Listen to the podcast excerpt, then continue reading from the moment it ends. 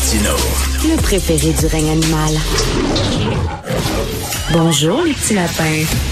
Alors, la presse a dévoilé euh, hier un, rapport qui a été fait par le ministre, euh, le ministère de l'Éducation du Québec euh, concernant les difficultés des professeurs à enseigner le cours d'éthique et de culture religieuse. Ça a l'air qu'en classe, c'est très délicat, c'est très difficile de parler de certains sujets comme le racisme, l'intolérance, même la religion, que ça devient très difficile. Il y a des réactions de la part des élèves. Nous allons en discuter avec Mme Lynne Dubé, qui est présidente de l'Association québécoise en éthique et culture religieuse et qui est elle-même professeure euh, en ECR. Bonjour, Madame Dubé.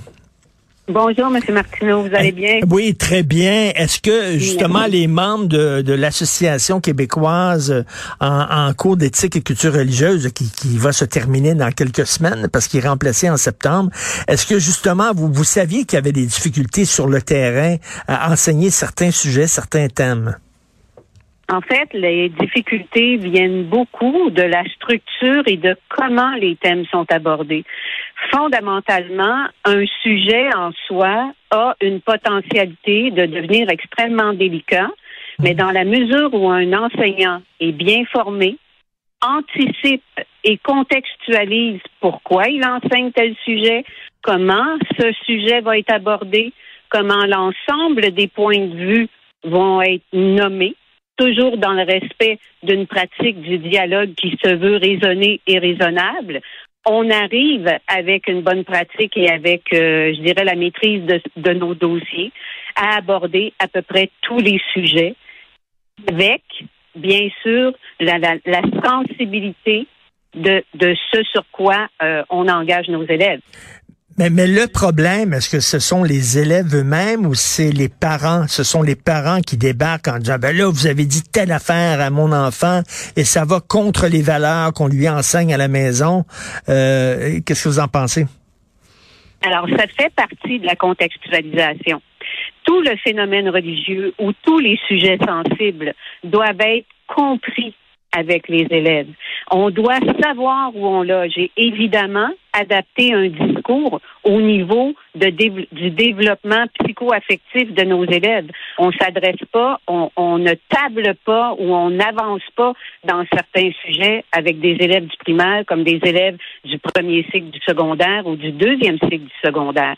Il y a une délicatesse, une, une sagesse et être pédagogue, c'est d'abord et avant tout savoir anticiper tout en maîtrisant dossiers. Donc, ça fait partie de tout ça, tenir compte des différents points de vue des parents, des contextes de socialisation dans lesquels sont engagés nos élèves, du type d'élèves que l'on a, et tout ça fait partie prenante de notre planification en tant qu'enseignant.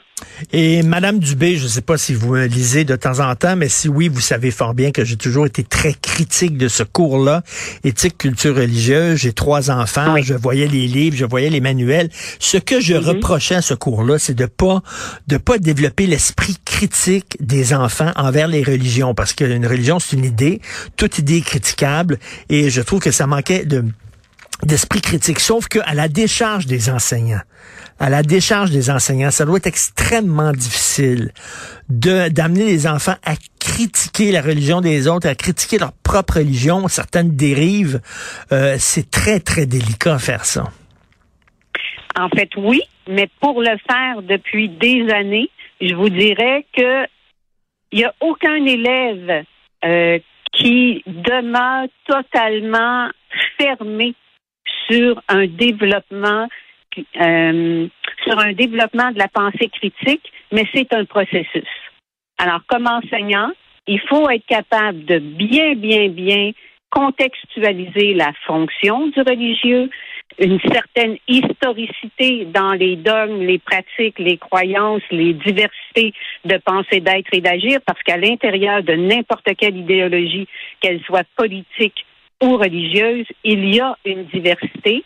Il y a même une diversité et une évolution dans la propre euh, conviction ou la foi des personnes en présence. Donc, ne faire en sorte que les élèves comprennent que rien n'est figé dans le temps et l'espace et que comme n'importe quelle idéologie ou croyance, tout évolue.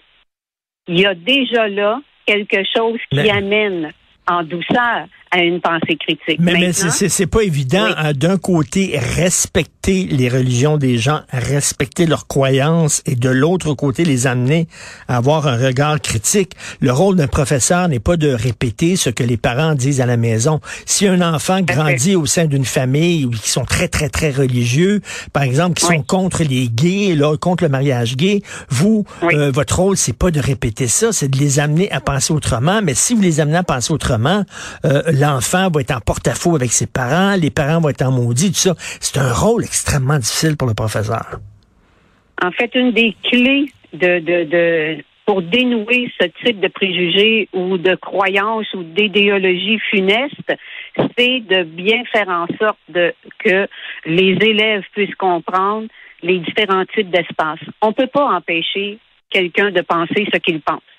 C'est son fort intérieur. Par contre, plus on entre en dialogue et en relation avec des gens issus de diverses euh, ethnies, cultures, idéologies et même politiques. Il y a des gens tout aussi fermés au niveau politique et dogmatique que des gens religieux.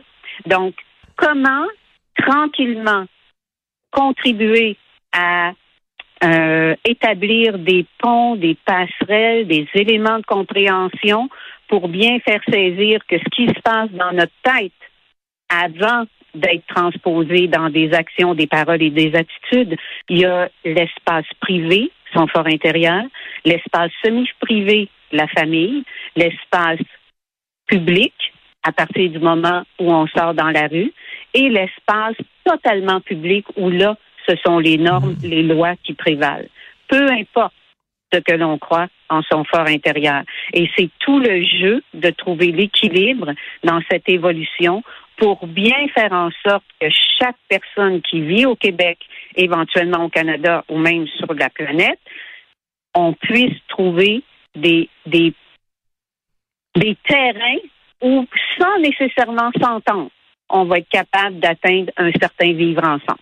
Alors, c'est le but de l'ancien cours de CR et c'est aussi euh, je pense, en fait, j'en suis assez hmm. certaine, le nouveau cours de, citoyenneté et culture québécoise. Mais c'est sûr que c'est un terrain miné et ça demande énormément de doigté de la part des enseignants. Ça doit pas être évident d'enseigner euh, ça.